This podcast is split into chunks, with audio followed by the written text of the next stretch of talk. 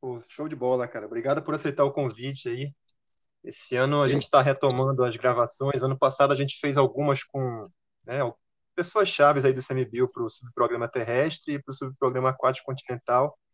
E ficamos aí com uma dívida, cara, para trabalhar um pouco o subprograma marinho costeiro. Então você é o primeiro convidado aí para a gente falar um pouco sobre ele.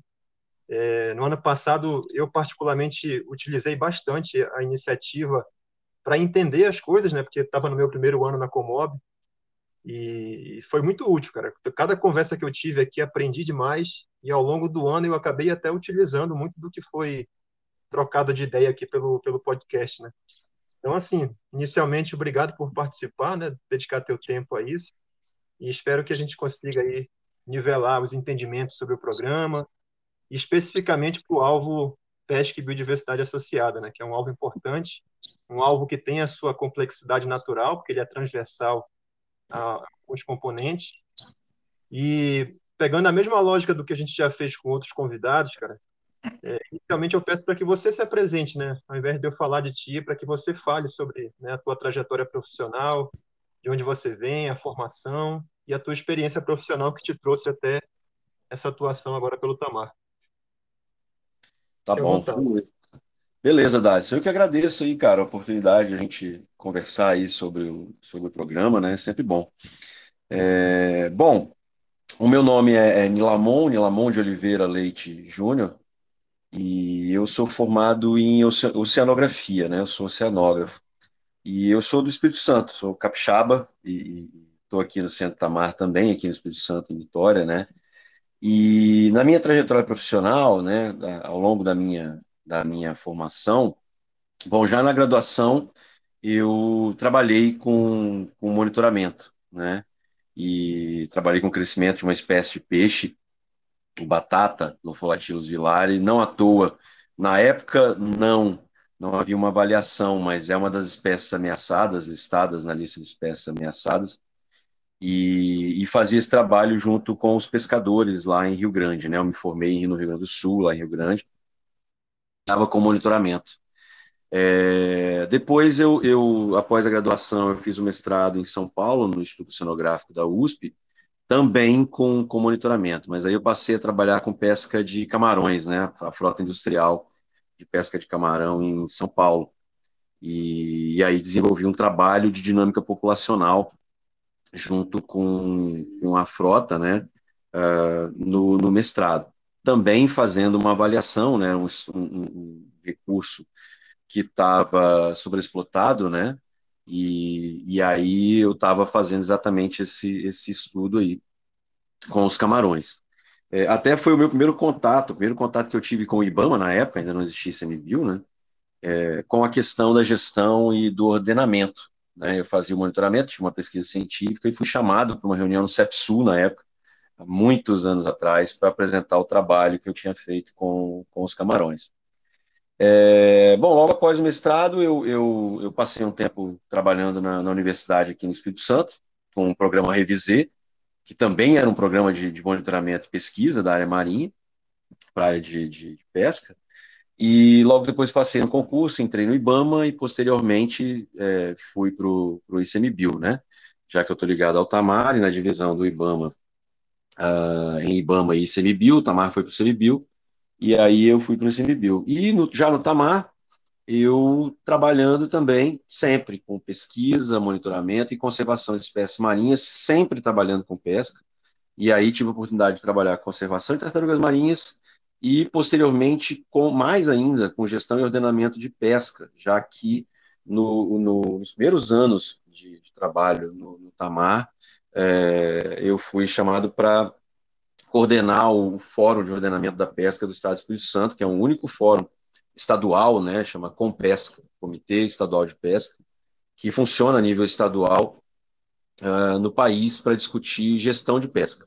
É um fórum coordenado agora uh, pelo ICMBio, né, com a minha presença, IBAMA, e também a Secretaria Local de Pesca, em que a gente discute periodicamente ordenamento pesqueiro. Né? E aí temos várias demandas que dependem do ordenamento. Então, acho que, resumindo, foi essa experiência que, que eu tive né, de trajetória profissional e, e que me levou a participar das atividades aí do, do programa Monitor. Lamon, você que está na, na, carreira desde a época do IBAMA ainda, você acompanhou então essa construção do programa, né? Pode falar um pouco aí de como é que foi o teu envolvimento, como que você viu o início dessa história do programa Monitora e como que está a tua participação hoje? Certo. Então, eu acompanhei desde o início, Dalisson, é, é, a construção do programa, né? Quando ele ainda nem se chamava Programa Monitora, enfim, é, a gente tinha é, é, planejamento né, de, de, de, construção, fomos chamados pela Comob para construir essa, essa ideia, né, ainda com as, a, o, as questões do, do programa GEFIMAR, né, como a gente chamava na época, né, pelo nome da, da instituição financiadora do, do programa, e o componente pesca e biodiversidade associada foi, desde o início, chamada participação dos centros, né, os centros de, de conservação que o ICMBio é, detém para discussão, e os centros de fauna. Então, tem os, os quatro centros marinhos né, de, de, conservação da biodiversidade, o CEPSUL, uh, o CEPNOR e o CEPN, né, o CEPSUL no sul, o CEPN no nordeste, o CEPNOR no norte, e no leste, o TAMAR. O TAMAR é o único que não tem um nome é, é, é começando com, com um CEP leste, né, por exemplo.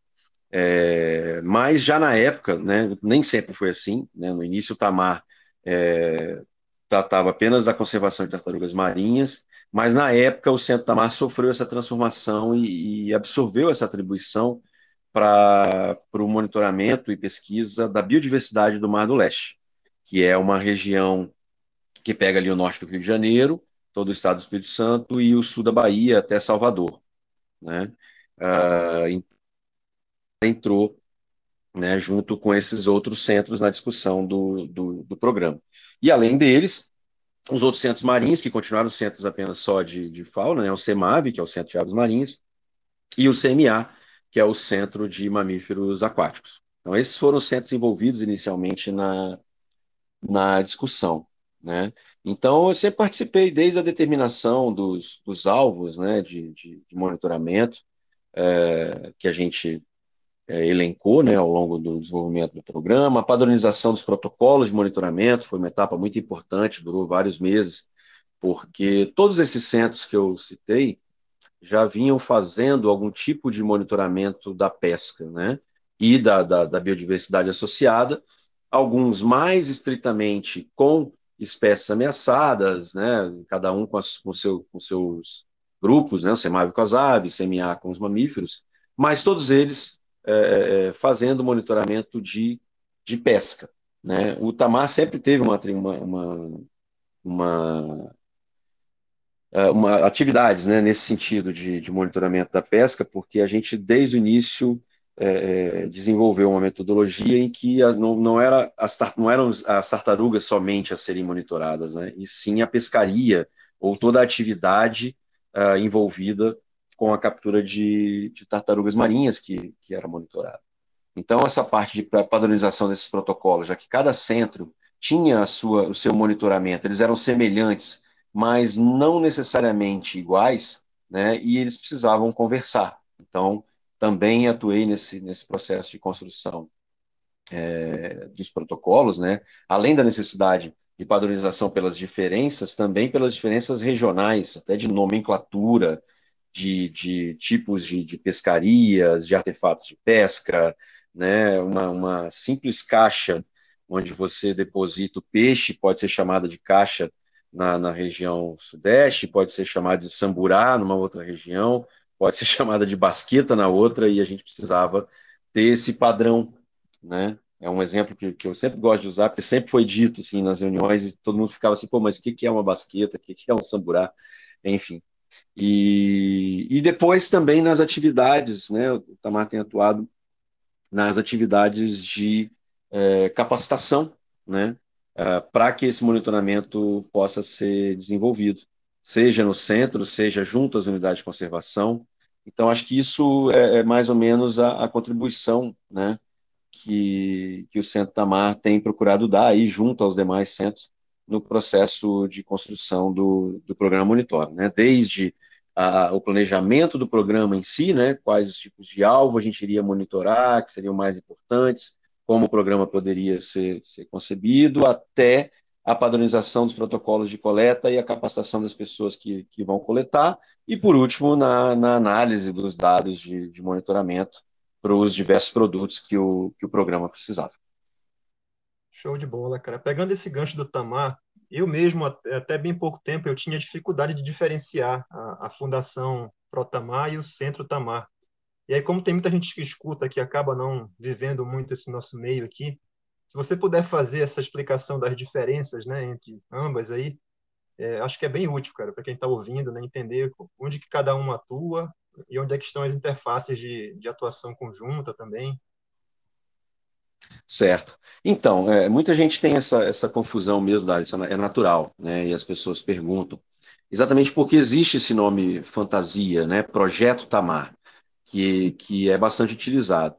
Mas dentro desse, desse guarda-chuva, que é o Projeto Tamar, sempre estiveram duas instituições.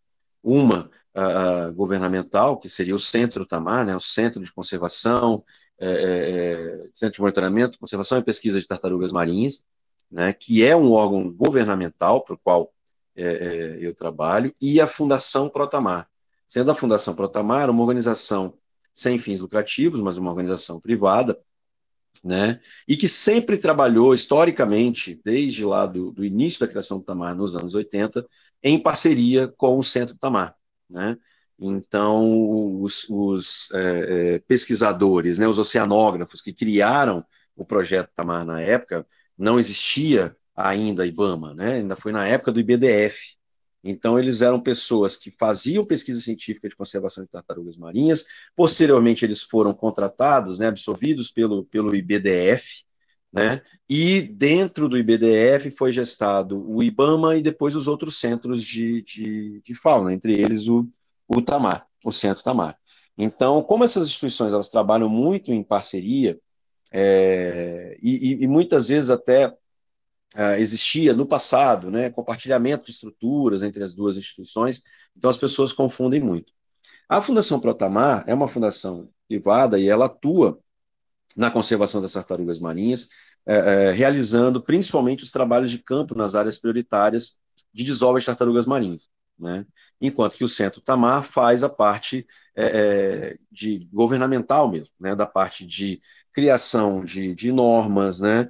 para a conservação das tartarugas marinhas, uh, da análise dos dados também é feita pelas duas instituições, mas uh, os dados coletados né? Uh, sobre as tartarugas marinhas pela Fundação, eles são base né, para os relatórios, por exemplo, de licenciamento e atividades nas praias, né, na região costeira, e também são base para o planejamento das atividades de conservação de, de tartarugas marinhas. Então, são, são é, é, instituições que trabalham em parceria. Então, toda aquela parte que você vê de centro de visitantes, lojas, né, que trabalham com, com o público na parte privada, são instituições é, da Fundação Protamar, né? E, e o, trabalham com essa parte de educação ambiental também. Já o Centro Tamar também trabalha com a parte de, de educação ambiental, tem bases avançadas né, uh, do Centro Tamar que, que fazem recebimento de, de, de público em alguns locais, mas é, é, o nosso trabalho é mais um trabalho realmente de, de, de escritório, de normatização, de, de fiscalização, né, de monitoramento também, né, para essa, essa parte de, de, de pesca e biodiversidade associada e, e, tartarugas marinhas. Então, acho que mais ou menos é essa a, a divisão. Legal, cara. E aí, fazendo aqui uma, uma, uma comparação com. Né, na verdade, não uma comparação, um link, na verdade, com uma reunião que eu participei hoje cedo sobre capacitação voltada para a pesca. É, surgiu uma pergunta na reunião, acho que é legal trazer para cá e tem muito a ver com a atuação do Tamar também. É, perguntaram assim, como que a gente poderia trabalhar o programa Monitora para que, de fato, ele seja útil para a gestão das unidades de conservação, né? Que essa é uma demanda antiga, né? Esse envolvimento também do, dos próprios centros que a gente tem hoje no ICMBio com a, com a gestão das UCs. Aí, pela tua experiência, né, de ter acompanhado toda essa construção, É, a gente tem hoje pouco mais de uma dezena de UCs aí que, que, estão contempladas com esse monitoramento da pesca e biodiversidade associada pelo programa Monitora. Pela tua experiência, como que você acha que, que o programa pode ser útil no dia a dia do gerenciamento desses territórios? É, bom, é, é, é um programa é, é essencial, né, é, para o monitoramento dentro das, das unidades de conservação. Eu diria isso, assim, é, boa parte das unidades de conservação marinhas, né, elas já tiveram algum tipo de monitoramento em algum momento, né, é, mas boa parte desses monitoramentos, muitas vezes, eram feitos, por exemplo, por instituições parceiras, né, instituições é, particulares ou instituições de pesquisa, universidades, né, e, eram, e essas pesquisas sempre foram desenvolvidas dentro das, das unidades de conservação. Além dessas iniciativas externas, também as iniciativas internas, né, desenvolvidas pelo próprio ICMBio, dependendo do tipo de, de, de, pesquisa ou do tipo de perfil da equipe que compõe a unidade de conservação. Né? Então, e essa atividade de, de, monitoramento, ela deveria ser uma atividade perene, né? deveria ser uma atividade que eu acho que é inerente em, em todas as unidades de conservação, se você quiser saber se essa unidade está cumprindo o seu papel que, em última instância, é a conservação do meio ambiente. Né? Nos diversos tipos de unidade de conservação, seja uma unidade de conservação de proteção integral, né? seja uma unidade de conservação de uso sustentável. Né? E, e é preciso saber o que está tá acontecendo dentro da unidade de conservação. E não há um, uma outra forma de, de saber disso, né? senão através do monitoramento. E aí, quando a gente fala do programa Monitor em relação às UCs, em relação a esse programa de monitoramento, né, é, é importante que essa iniciativa ela, ela cresça né, e se estabeleça esse padrão de coleta de, de dados dentro das unidades de, de, de, conservação e que seja um padrão que a gente possa comparar. Né? Muitas dessas unidades de conservação, às vezes, estão, estão próximas, né? É, é, é, umas das outras, e você tem corredores de deslocamento de, de fauna entre uma e outra. Então, você precisa ter uma metodologia de quantificação da, da, da diversidade né, uh, que possa ser comparável né, dentro de uma unidade de conservação. Além disso, assim, num, num exemplo mais específico ainda, né, local, do monitoramento, por exemplo, que o, que o próprio Tamar é, tem ajudado a construir nas unidades de conservação, por exemplo, as, as, três unidades de conservação de uso sustentável, né, as reservas extrativistas do sul da Bahia, é, Corumbau, Caçurubá e Canavieiras. Né, são espaços de conservação semelhantes, todas as três são, são resex, mas com, com espaços geográficos né, distintos, todas elas no sul da, da Bahia, e que possuem características de pesca, às vezes, é, é, semelhantes. Em várias delas, por exemplo, há a, a, pesca do, do caranguejo e dos goiamuns, e também dos budiões, né? que, que é uma, uma espécie de peixe recifal. Todas elas estão ameaçadas né, em algum estágio. E essas unidades de conservação precisavam saber se elas estão é, é, né, servindo tanto à conservação desse, desses recursos, quanto há também um objetivo, por ser uma reserva extrativista, o objetivo de que esse recurso possa ser explorado sustentavelmente pelas comunidades que, que lá residem. Então, para isso, a gente precisa conhecer, precisa conhecer um montante de pescadores, como eles fazem essa, essa pescaria, o quanto eles pescam, né? E o quanto a gente tem é, desse recurso dentro da própria unidade de, de, de conservação né, para poder fazer o manejo desse recurso, para que a pesca possa acontecer de forma sustentável e a gente possa é, conservar é, o recurso ao mesmo tempo. É, e esse trabalho de monitoramento, por exemplo, ele não é só um trabalho é, lógico a se fazer, mas também por, por, força legal, né, a gente tem que fazer esse tipo de, de, de trabalho porque existem normas que determinam que essas espécies ameaçadas, por exemplo, elas só podem ser utilizadas né, por uma determinada comunidade e tudo mais, se elas tiverem um plano de gestão local, que envolve, em última instância, o monitoramento, e tudo isso que eu falei. Essa questão de você saber se, se eles estão sendo explorados a um nível é, sustentável. Então, quer dizer, toda essa, essa, essa, essa todo o desenvolvimento do, do programa Monitora né, também serve para responder essas questões é, legais e que tornam possível que uma comunidade que depende de determinado recurso possa explorá-lo, né, com controle, com um, um, monitoramento que diga ali se isso está sendo feito num, num, numa escala é, sustentável, tá? Então, acho que é isso, sim, acho que é a importância para a unidade de conservação, né, é, a utilidade que o programa tem para a unidade de conservação, é, ela é imensa, tá? É, acho que não tem como você fazer, acho não, tenho certeza, não tem como você fazer conservação sem você monitorar aquilo que você está conservando, tá? Em várias é, é, escalas, tá? Então, acho que isso é o, o, o, desafio que a gente tem que ter aí de, de dentro de cada uma das unidades de conservação e que o Centro Tamar e os demais centros né, têm se, se disposto a fazer. Né, é, repassar esse conhecimento que a gente tem de sempre ter trabalhado com monitoramento e pesquisa com, com espécies ameaçadas e trabalhar principalmente com a pesca, né, para que cada unidade possa é, absorver isso e ter o seu próprio monitoramento né, dentro da, da, da, dos seus limites e a gente trabalhando em parceria junto com elas. É isso aí. Então, eu trabalhei durante um tempo em unidade de conservação e eu lembro que a gente, muitas das vezes, acabava é, apoiando as pesquisas, e isso deve acontecer sempre, né, fomentar as pesquisas nas UCs, mas só que numa lógica muito passiva. Né, você respondia às perguntas que foram feitas né, por pessoas que estavam vinculadas a outras instituições. Uma coisa que o programa Monitora possibilita é que a gente está conseguindo responder as perguntas de fato de interesse da instituição, e essas perguntas né, mudam de acordo com a escala. Você pode ter perguntas que precisam de um quantitativo de U6 para responder numa escala nacional, regional, e pode ter perguntas de interesse local, que é muito do que você comentou.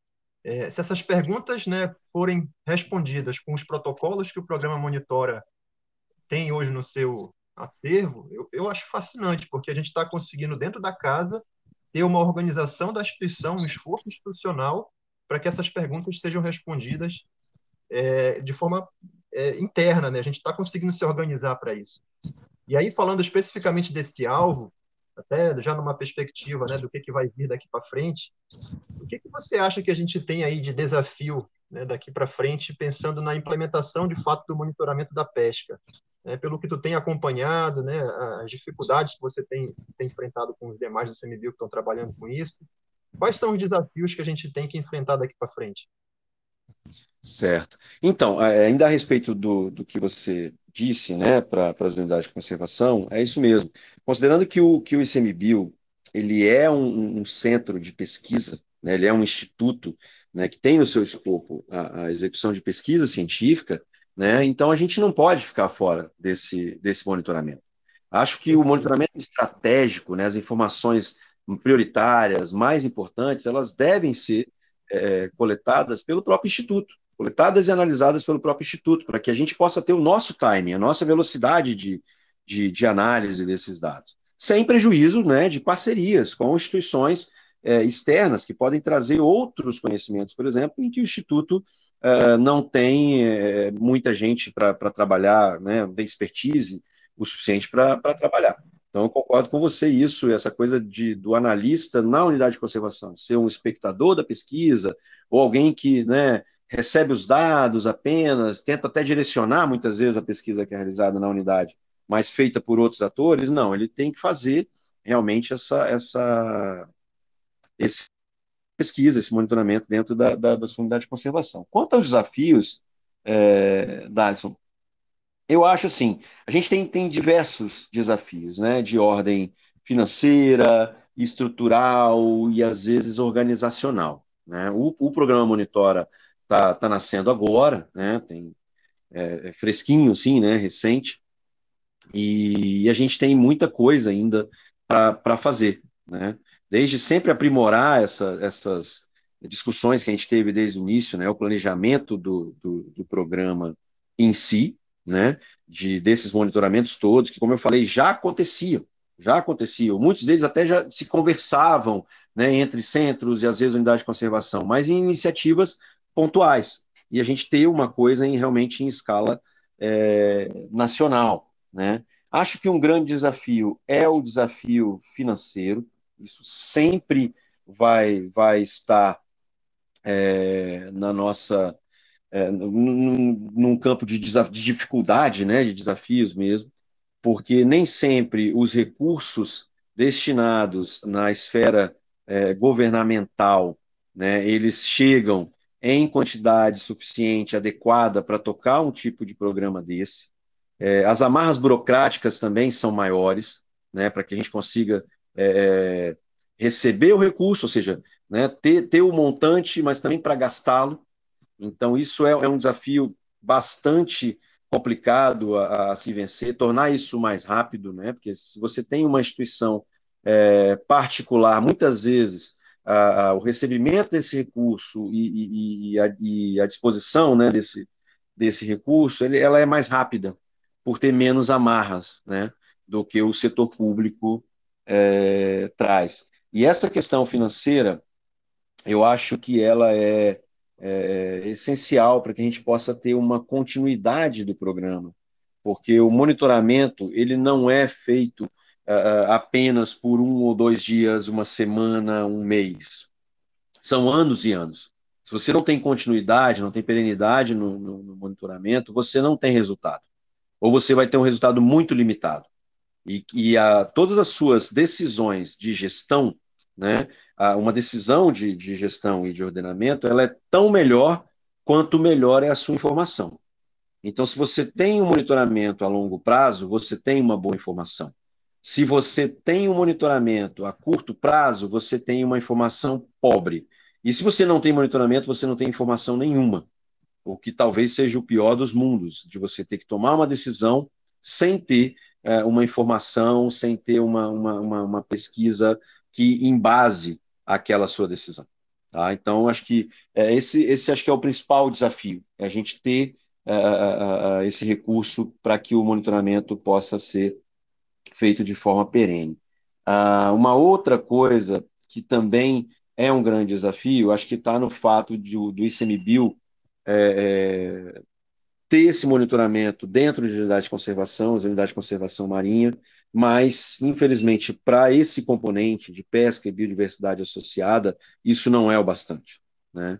E aí é um grande desafio. Uma vez que a gente não tem um monitoramento público, né, uh, do governo federal com relação à pesca desde 2007, quando o IBAMA deixou de fazer a estatística pesqueira, então a gente não tem uma informação confiável, né, com gente coletando, realmente fazendo monitoramento de campo para coletar informações a respeito da pesca uh, desde essa época, a não ser uh, iniciativas pontuais, né, de programas de monitoramento em algumas universidades, em alguns uh, institutos, né? Por exemplo, o Instituto de Pesca em São Paulo. No Espírito Santo a gente teve uma coleta em alguns anos pela universidade, está tendo agora também, né? Por força de uma de uma condicionante ambiental, né? E isso isso vem acontecendo, iniciativas esporádicas. Porém, uma iniciativa nacional conjunta que consiga dar para a gente mostrar para a gente o cenário da pesca a nível nacional, a gente não tem, não tem mais, né? E, e aí, dentro desse cenário, o ICMBio fazendo a, a, o monitoramento apenas dentro das unidades de conservação, para a maioria das espécies, isso, para a unidade de conservação, ele traz respostas, mas para um determinado grupo de espécies, não é o suficiente. Não é o suficiente. Então, como que a gente pode, é, sei lá, desde incentivar, né, agir numa escala governamental, junto com as outras instituições e, e, e, institutos, ministérios que possam estar envolvidos com isso, né? Pra... Preocupação com essa garantia de que a gente vai ter um monitoramento por longo prazo, que é o que a gente está buscando, ela é crucial e a gente tem discutido muito isso aqui na coordenação. É, essa semana que passou, a gente fez uma, uma capacitação do seus monitora e aí surgiu uma pergunta que acho que vale a pena um link também com essa parte aqui, que questionaram um protocolo básico do programa. Né? Disseram que o protocolo tinha falhas, que ele não, não conseguia captar a biodiversidade que deveria captar. E aí, uma das coisas que a gente né, trouxe de reflexão respondendo essa pergunta que surgiu é que o, o programa ele tem uma, uma estrutura que a gente vai ter as modularidades, né, protocolos básicos, avançados, nós temos alvos globais, alvos complementares, e isso faz muito sentido se você parar para pensar que eu não tenho condições de ter todos os protocolos na maior complexidade possível, ou seja, respondendo todas as perguntas possíveis de serem feitas. Então, isso é um ponto importante porque eu vou ter algumas unidades de conservação que vão executar os protocolos básicos, porque elas só podem fazer isso por longo, longo prazo. Vou ter algumas unidades que vão conseguir chegar no nível de executar protocolos avançados, porque elas têm condições de fazer isso, e vão ter unidades que vão conseguir trabalhar com monitoramento para alvos complementares, né, que teoricamente nos ajudam a responder coisas que os alvos globais não respondam, às vezes alguma coisa de interesse local, uma pergunta que tenha um interesse regional. Então, isso é importante de dizer porque casa muito com essa estratégia que a gente tem para garantir o programa no longo prazo, ou seja, nós falamos de um instituto que trabalha com 334 unidades de conservação espalhadas num país continental. Isso é muito desafiador, né? Estava falando de desafio. E aí, assim, pela tua fala, uma, uma, pergunta que fica, que eu acho que é importante, é como o programa Monitor ele tem esse viés para as unidades de conservação, né? lógico que as federais, porque é o que a gente de fato tem de objeto de trabalho,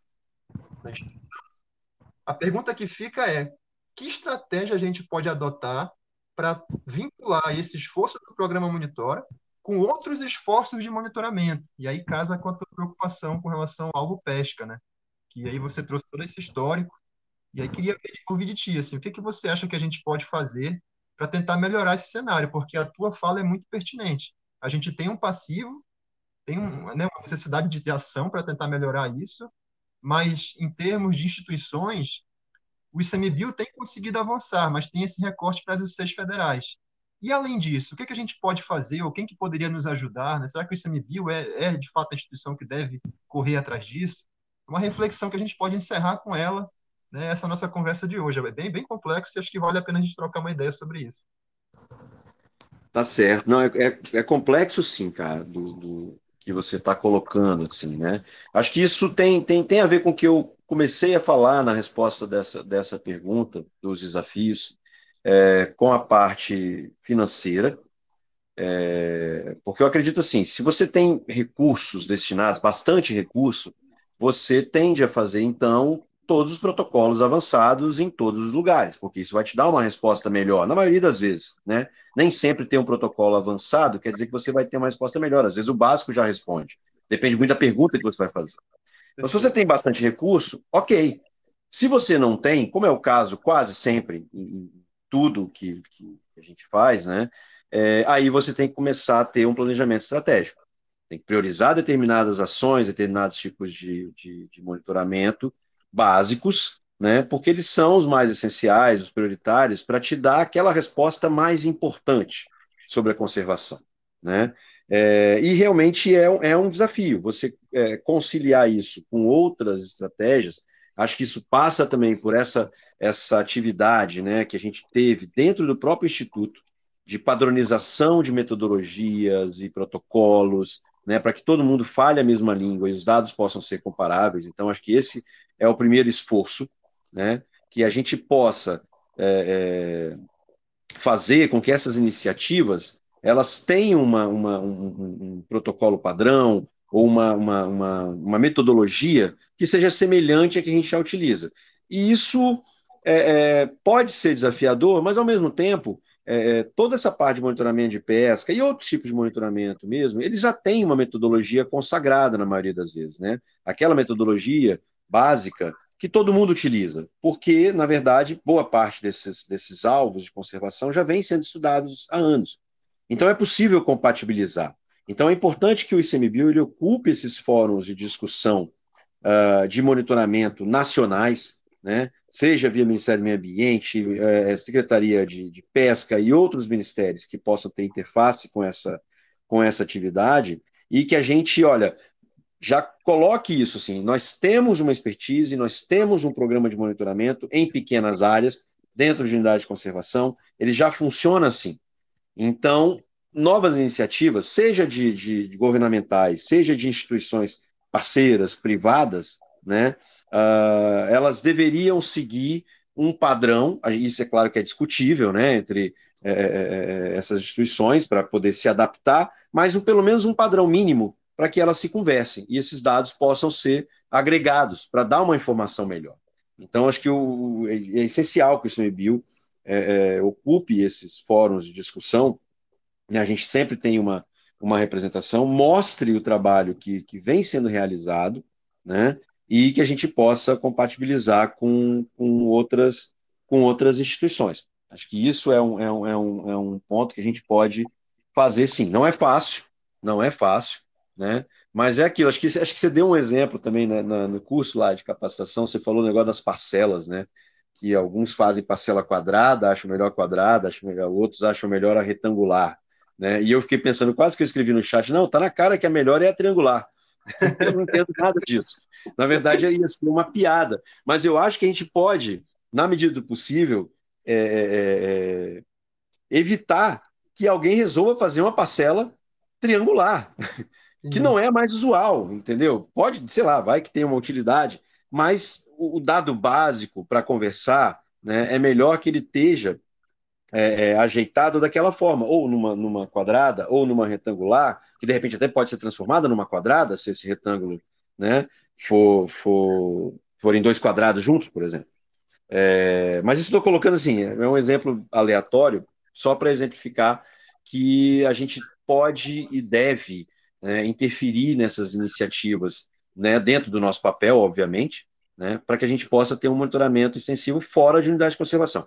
Acho que isso estava na minha resposta anterior é, e que é essencial, principalmente para o monitoramento da pesca, né? porque o alvo do, do monitoramento da pesca, os, as, as, uh, os organismos né, que a gente monitora, eles são organismos que têm uma mobilidade muito grande. Né? Não é como monitorar um determinado mamífero né, numa unidade de conservação ou um inseto, né, em que você tem ali, ele tem uma distribuição maior do que a unidade de conservação, mas muitas vezes naquela região em que está presente aquela unidade, é, ele está presente em sua maioria ali, exatamente porque por ser um lugar preservado, né? É, então você consegue ter um controle muito maior, e fora que você está num ambiente é, terrestre, você consegue, na maioria das vezes, visualizar esses organismos. Né? Você vê provas de que eles existem. No mar, isso não é possível. A não ser que você vá lá né, e, e retire o organismo de lá, que é o caso da, da, da, pesca, né, ou muitas vezes vá até o ambiente marinho e, faça um trabalho de campo e tudo. Mas isso não é fácil. Não é como andar numa, numa mata. Né? Não que eu esteja dizendo que andar na mata é fácil, porque não é. Mas no ambiente marinho, é, é, esse, esse, essa dificuldade é ainda maior. Né? Então, para que a gente possa ter é, é, é, esse, esse monitoramento né, dessa forma mais eficiente, a gente precisa abranger uma área maior, precisa abranger fora das unidades de conservação. Então, acho que isso é essencial. E uma coisa também que eu que eu estava é, pensando aqui em falar, que além, além dos desafios, né, eu queria só complementar com uma parte que é, é, é, é a parte que eu acho que são os pontos positivos, né? E um dos maiores que eu poderia destacar nessa questão do, do, do programa em si, desde o início, né, quando ele ainda não se chamava Programa Monitora, que eu venho participando, e que eu acho que é um ponto positivo que a gente tem dentro do Instituto, uh, foi, pelo menos de minha parte, o engajamento que eu encontrei por parte dos meus uh, colegas de trabalho. Assim, né?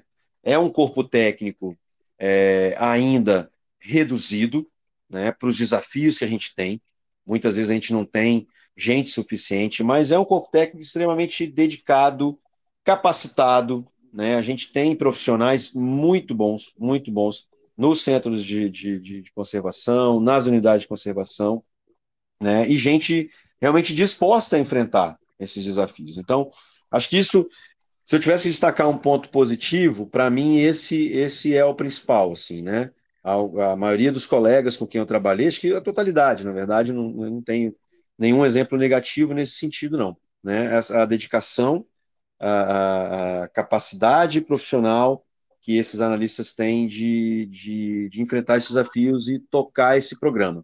Então, não vai ser por falta de dedicação que, que isso vai, é, que isso pode, né, no futuro aí deixar de existir. Não vai ser por falta de dedicação. O que a gente precisa é recurso, força de trabalho, estrutura para trabalhar. Porque eu tenho certeza que, que os resultados vão, vão ser aí é, perenes a longo prazo e vão responder as perguntas que a gente precisa. Então, eu queria também destacar isso.